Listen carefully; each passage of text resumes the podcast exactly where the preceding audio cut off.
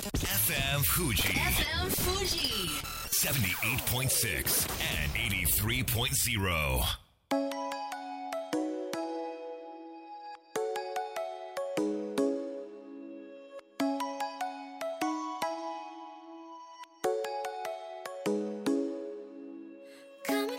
月曜夜のひとときいかがお過ごしでしょうか？この番組「みんなのラジオは」自分の故郷を盛り上げたい誰かの役に立ちたいぜひ知ってほしい聞いてほしいそんなたくさんの思いを発信していく番組です。本日で第167回の放送東京代々木のスタジオビビットより生放送でお届けしてまいります。今日で仕事納めだという方も多いのでしょうか。いつもとは違う年末年始になりそうですがどうぞ日々の疲れを癒す時間にしていただければと思いますが、まあ、そう言っている私ね先ほどまで吐き気を催すほどの恐怖に襲われましてそれはこの方をお呼びしてからお話ししたいと思います。こんばんは。DJ 西川俊也です。さあそして番組の進行はもうお一方。どうも13万人から選ばれたベストカラーゲニスト有野育です。よろしくお願い申し上げます。よろしくお願い申し上げます。どうしました？あのさ、はい。ポッドキャストってわかりますか、はい。もちろん。音声アプリで、はいはい。まあ、ラジオとは違ってこう、はい。何時何分っていうわけではなくて、はい。こうはい。ネット上に、ね、上がって、はい。その音声、えーファイルを聞いて楽しむっていうのが、まあ、昔から流行ってるわけですけれども、はい。最近それがものすごく人気で、はい。まあ、iTunes とか Spotify とかアンカーヒマラヤっていろんなプラットフォームがあるんですけれどもまあ、そのポッドキャストの番組も、うん。私制作会社としていろいろな方の番組を制作してるんですけど、はい。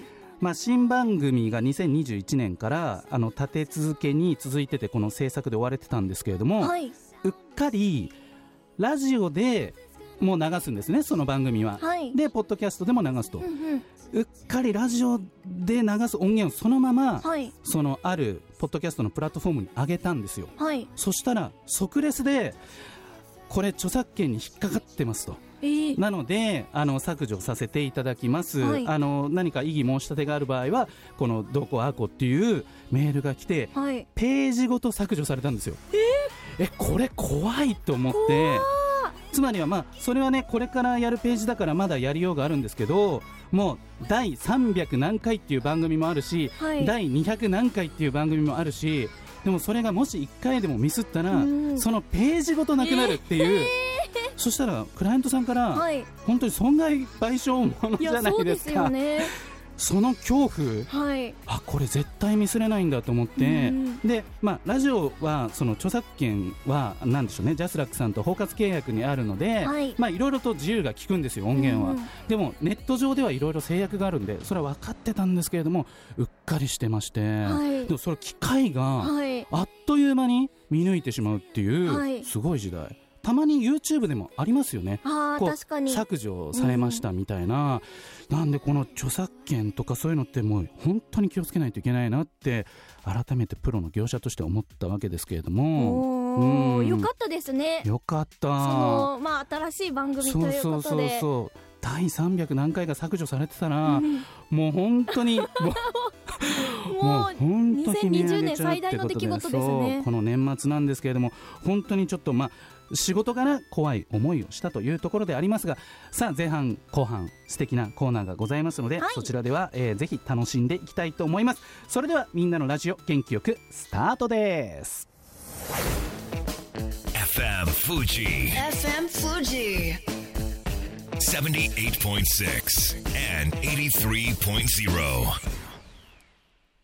この番組は株式会社フレイマプレフィックスネットショップリオリオ甲州藤川本菱純米大吟醸の提供でお送りします。それでは前半はこちらのコーナーです。街行く藤川のコ深澤亮さんです。よろしくお願いしよろしくお願いしまます。はい、よろしくお願いします。で。は自己紹介そしてプロジェクトの紹介をお願いいたします。はい、町行く藤川プロジェクトを主催しております深澤亮と申します。えー地元の山梨県藤川町で、えー地域活性とブランディングを掛け合わせたプロジェクトをやっております。2020年もあと数日で終わろうとしています、はい。え1年を振り返ってください。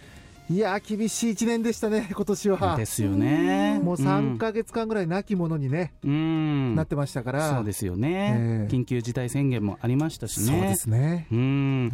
まあ、そんな中でこの本菱を通して、はい。こう町おこしをどうしていくかっていうところだったと思うんですけれども、はい。まあ、オンラインでのイベントも開催されてましたしはい金賞も、えーはい。海外での賞も受賞されましたし、はい。はい。何かしらの成果はありましたよね。そうですね。あの、うん。コロナで本当大変だった中でも、うん。そうやって海外でね、うん。受賞を今年もいただけたというのは、はい。本当にこれはあの嬉しかったですね。うん。まあ、やれなかったこともたくさんあるかと思うんですけれども、はいい。まあ、いろんな思いを込めて、はい、今日はちょっとですね、はい。本菱でお祝いというかお。お疲れ様でしたの会をしたいなと ここでですよ。ささやかに、はい、ここ思っでておりまして、はい。まあ、先月このコーナーでもお話ししたんですけれども、はい。注文したんですよインターネットで本菱をお。あの先月間に合わなかったんで、はい。今月まで開けずに取っておきました私。それが有野由紀さんの目の前にございます。そうなよ、うん。もうあのパッケージに一はい。個金賞取りましたよっていうステッカーが貼ってありますおね、お本当だ、うんうん、フランスの柄をした、ねはい。パッケージあとになってクラマスターっていうシールも貼ってあります、そうですねおしゃれですね。フランスとロンドンの、うん。はい、金賞シールです。ロンドン。もあると、でまあ有野由紀さんといえば、はいやはり食そして、まあ、レポートの達人ということで、はいまあ、唐揚げに関してはよく存じておりますが、はいまあ、ことお酒に関してはどうなんだとはいいうことで、ぜひちょっと本菱を注いでいただいて、はい開けますね今、はい、お願いします。あ、いい音がしますね。開けていただいて、注いでいただき、飲んでいただき、はいえーぜひレポートをしていただきたいと。はいこのコーナーの今日の、えー一番重要なところでございます。おー今 継ぎましたコップに継ぎましたでは、本菱2020、お飲みください。はいあ香りから。口に近づけた瞬間にもうふわーっといい香りが広がってもうこの時点で幸せです なるほど。いただきます、はい。フルーティー。フルーティーですよね。この一口でも2020年はいい年だったって言える。彦摩呂さんの何かこう技を受け継ぐかのような。宝石箱や。抽象的な表現もありながら、うん。はい。自分の思いも乗せてはい。レポートをしていただきましたけども、ーすごい。そのフルーティーの中にもしっかりとうん。味があって、もう芯が通っていうるん。凛とした味ですね。またあれですねこう飲む前の状態も表現するっていうところにちょっと一瞬感動してもちろんです。おりましたけれども、はい。ぜひいくちゃんちょっと深澤さんにもはい。ぜひはい飲んでいただき、その深澤さんにもですねちょっとコメントをいただきたいなと思います。では深澤さんにもお飲みいただきます、はい。2020年の本菱を飲んでいただきました。いかがでしょうか？意外と常温でもね久しぶりに常温で飲みましたけど、うんいいですね、常温で管理してました。えどっちでもいいんですよね。え常温でも。いいいですね、まあ、ただやっぱり純米大吟醸ははい。冷やした方が本当は、あら。大変失礼しました。冷やしてくださいリスナーの皆さん。はい冷やして飲んでいただいて。2019年と20年がインターネット上で変えたんですが私は2020年をこはいう選ばせていただいたんですけども、はい。この違いってどんなところにありますか？やっぱりね熟成度合いが違いますよあねやっぱりい、古い方がうん。よりこう熟成した味わいになるんで、うん。これねやっぱりねあのお酒っぽくなるんですよ。はあ。だから、うん。あのお酒好きな人の方がうん。古いのがいいって言いますね、へえやっぱ新しい方が飲みやすくうんなりますね。ううんん有野由紀さんはお酒はねそんなに強い方ではないと思うんで、はいたしなむ程度です。2020年バージョンの方がそうですね。おすすめということで、ね。確かにめっちゃ美味しいです、うん、これどうですか？あの女子会とか、はい。そのオンライン飲み会とか、はい。そういったところでも飲みやすくぴったり。ぴったりいはい。けそうですか？いけますね。りました、あのー桜プロジェクト進捗状況い。かがですか？あの今幕開けさんでねはい。あのさ食事のプロジェクトやってますけれども、あのじわじわ、はい。あのお金も今年も集まってきてます、うんうんうんうん。去年はね、はい。もうこういろいろな状況が重なってそうですね。まあえーリアルイベントはできなかったわけですけれども、ね。まあ、もしかしたらね、はい。来年もはい。その可能性ははい。十分あるわけですけれども、そうですね。ただ食事などのその基本業務っていうんでしょうかね、はい。はい。あのそれは行われると。そうですね。だからこの、ね、ラジオの番組の,、はいはいあの桜もありますから。そうなんだよ。それ見たいんだよな。どれくらい1年で育ったんですかね？本当ですね、あー確かに1そうですね年の成長が気になるところですけれども、はい。毎日感染者数が出て、うん。全国何県が何人何県が何人って出るじゃないですか、はい。うん山梨県すっごい少ないんですよ。だから東京に今日構えるものとしては、はい。行きづらい、ご迷惑をね、うんうん。おかけできないじゃないですか。なので、まあ、ワクチン等々どれだけ普及するのかわからないんですけれども、うん。歓迎していただける状況でいきたいですよね、そうですね。深澤さん。やっぱりそれが一番ですようね、ん。まあ、ご実家もあるわけですからね、深澤さんはね。そう実家あるけどやっぱり遠慮しますねやっぱりね。それでも帰れないわけですから、はい。私が行けるわけなどないみたいなね、うん。ところではありますけれども、2021年、何かこう、こうしていきたいとか、方向性など考えていることがあれば教えていただけますか？とにかくこのコロナ次第ってところもあるんですけど、ただやっぱりその本菱を作り続けること、はいそれからまあ食事をしてねうん。いつか来たるべき時にそのお富士山とはい。それから桜の木の下で本菱を飲んでいただくっていうここをねやっぱりねあの思いを続けていく、ね。うん。これが大事かなと思ってまわすかりました。あの以前山梨県の皆さんでも富士川町に行ったことのない方は多いとおっしゃっていましたけれども、はい。改めて富士川町の魅力教えてください。やっぱりねあのまず桜ですね今言ったね、おー桜2000本咲いてますからうん。大星公園ですね、はい。それからこの時期は、うんあの初日の出がはい。ダイヤモンド富士になりますから、あー見に行きたい。もうすぐ元旦ですよこれ、えーもうすぐ簡単で、はいいや全国からカメラマン集まりますね、すごい、であと秋はねこれはほとんど知られてませんがはい。十国渓谷って場所がありまして、十国渓谷、はい、ここがね紅葉が素晴らしいんですよ。そのなんか県道国道何線とかってあるんですか？国道52号線をずーっと南下して、はい、まあ、中国みたいな、うん、なんていうんですかねあのや山とで雲がね、うんうんうんうん。かかったような感じの風景が出てきますから、へでー十国渓谷ってあの標識出てきますから、はい。それ右に折れてください。おおいけますよねということで、はい。まあ、山梨県民の方はねその県内を移動する分には、うん。特になんか問題ないのかなという感じがしますので、ぜひ富士川町足を運んでみてください。というわけで2020年も本当に1年間深澤さんありがとうございありがとうましたございました。よぜひまた来年もよろしくお願いしますろしくお願いします。深澤亮さんでしたありがとうございましありがとうございましたた。それでは一曲お届けしましょう嵐でカイト FM Fuji. FM Fuji. 78.6 and 83.0. さあみんなのラジオ改めまして私西川俊也と有野育で。お届けしております。後半はこちらのコーナーです。ラジオシアター。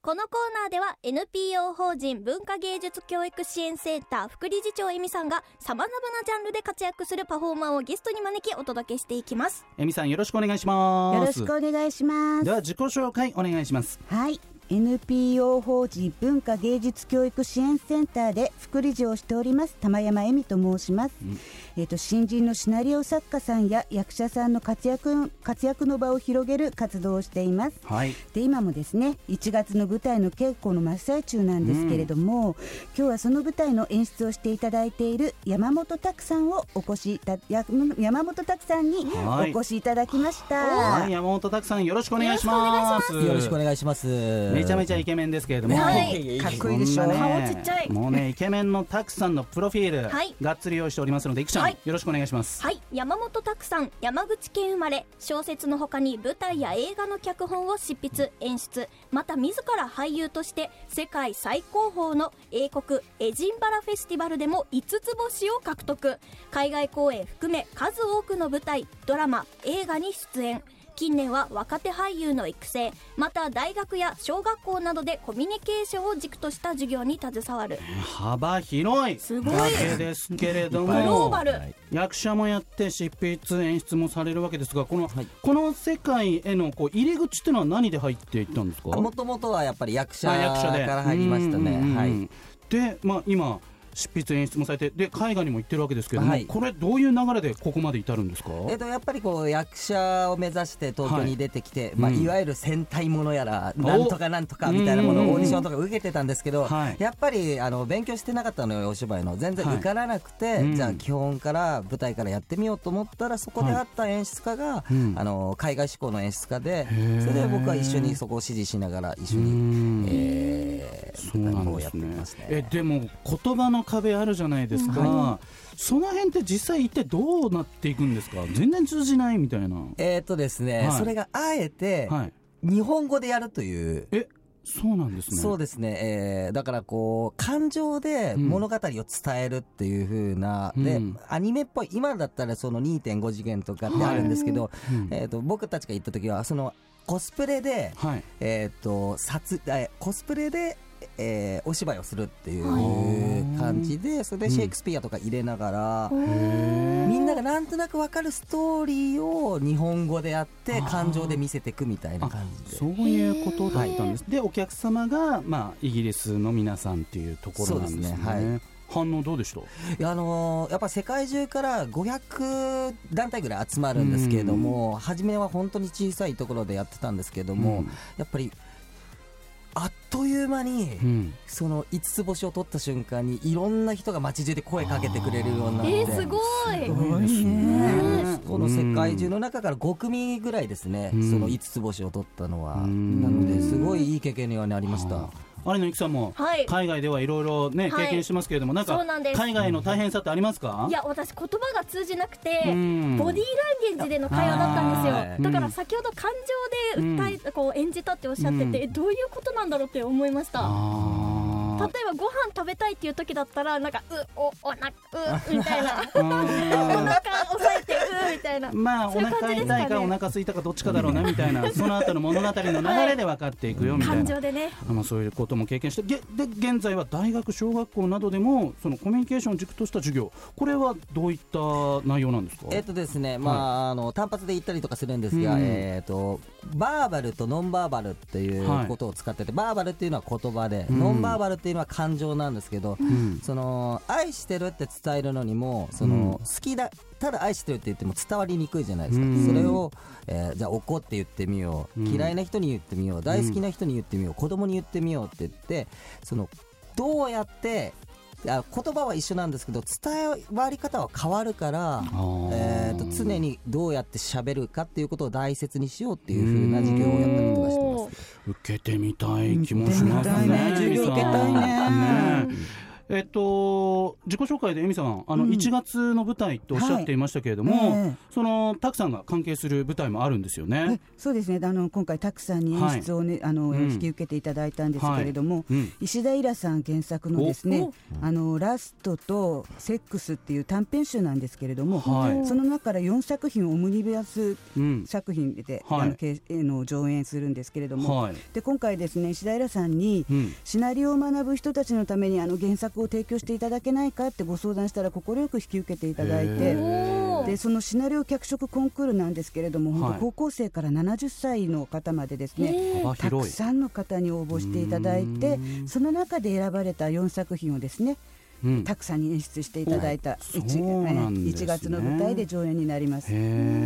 まあ、石田稲さんといえば、ええ。ウエストゲートパーク。そうです、この間までアニメでまたやってましたね。ウエストゲートパーク？そうです。あそうなんだ、また池袋のね印象がちょっと心配ですけど。まあでもアニメ化されるぐらい今も伝説の作品として生きている。で,、もその石田イラさんが、えー原作の舞台の演出ということで、たくさんとはいえ今ねコロナどうこう感染者も増えてそうですね。稽古どんな状況ですか？いや今までと全然違って本当に少人数で、うん。えー、とそのシーンに集まるあそのシーンに出る人だけ入れて、はい。うん。あの稽古をしてます。はあ結構ねうん大少人数でやってるんですね、こう魅力ってどんなところですか？この舞台の。あのですね、なんかやっぱりこの直木賞作家ということで、はい。やっぱり読めば読むほどうん。面白くて、はい。多分役者も、まあ、僕も演出としてはい。読めば読むほどこんな風に物語が伝わるんだっていうのがえー、そんな感情感じたことないです、なんか噛めば噛むほど美味しい 唐揚げみ近たいいのいやかもしれない本当ですね。にそんな感じだと思います。面白そう。うん。だから演じがいがありますし、うん。伝わり方も同じセリフなんですけど、うんあこういうアプローチもあるんじゃないのかな本当はこっちなんじゃないかなみたいなことをうん稽古場で試行錯誤しながら作ってそますうなんですね。エミさん、これはいつ、場所はどちらでやられる公演ですか？1月の20日から24日まで、うん中目黒にあります、うんキンケロシアターで上演します。金家のシアターで。はいこれ、えっ、と、どうやって検索したら、この舞台の情報出てきますかね？そうですね。ラストセックスではい。検索していただくとですね、うん。あの公式のですね、あの舞台のあホームページ。ツイッターツイッター。もありますのでえぜひチェックしてください、はちなみに石田エラさんって、えエミさんもう何度もお会いしてるかと思うんですけどはい。どんな方なんですか、すごく気さくえで、気さくなんですか？そうですへねーもうかっこいいですねダンディーで。あそうなんだ、えじゃあ仕事しやすいですね気さくな方っていすうことごいですね。すてあの立なんていうの著名な方なんですけれどもね。もううん本当に気さくに接してくださって、うん。話もですねいろいろ聞いていただいたりですね、おー。あの、懐の広い方で、なるほど、まあ、ラストセックスということでこれもしかしてあの年齢制限ございますか？そうですね。とても小説は可能的な小説なんですけれども、はい。うん。そこをですねたくさんがうん。どう演出して そこも楽しみにしたいですね。またあるしてあるんですよねそうですたくさん、ね、ある指定が。15ですね。15歳で。はいおということでぜひ大人の皆さんに楽しんでいただければと思います、えー検索もしてください。あっという間に時間がやってきました。えみさんそして山本拓さんありがとうございました。ありがとうございまました。した。えみさんぜひまた来年もよろしくお願いいたします。それでは素敵な年末年始をまた来週。良いお年を。この番組は一般社団法人 AB ラボ株式会社ウィントランスバランスとグロースコンサルティング株式会社。以上の提供でお送りしました。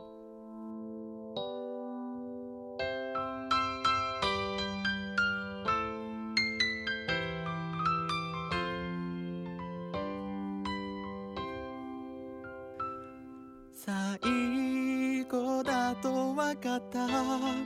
でも言いたかった。君が好きだ。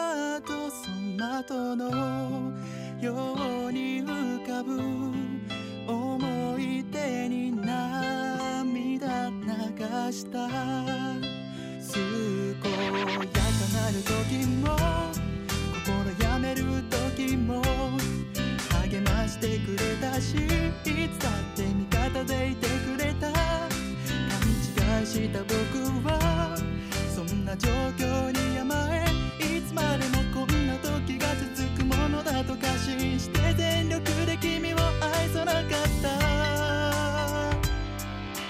大事なものを失って初めて気づかされた自分の愚かさ取り戻す。